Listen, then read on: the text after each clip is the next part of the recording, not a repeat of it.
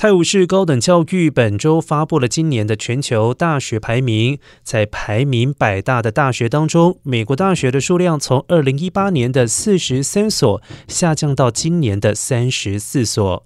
反观中国大学的数量，则从两所增加到了七所。在排名前十名当中，美国占了七席，英国占了三席。排在第一名的是牛津大学，之后分别是哈佛大学、剑桥大学。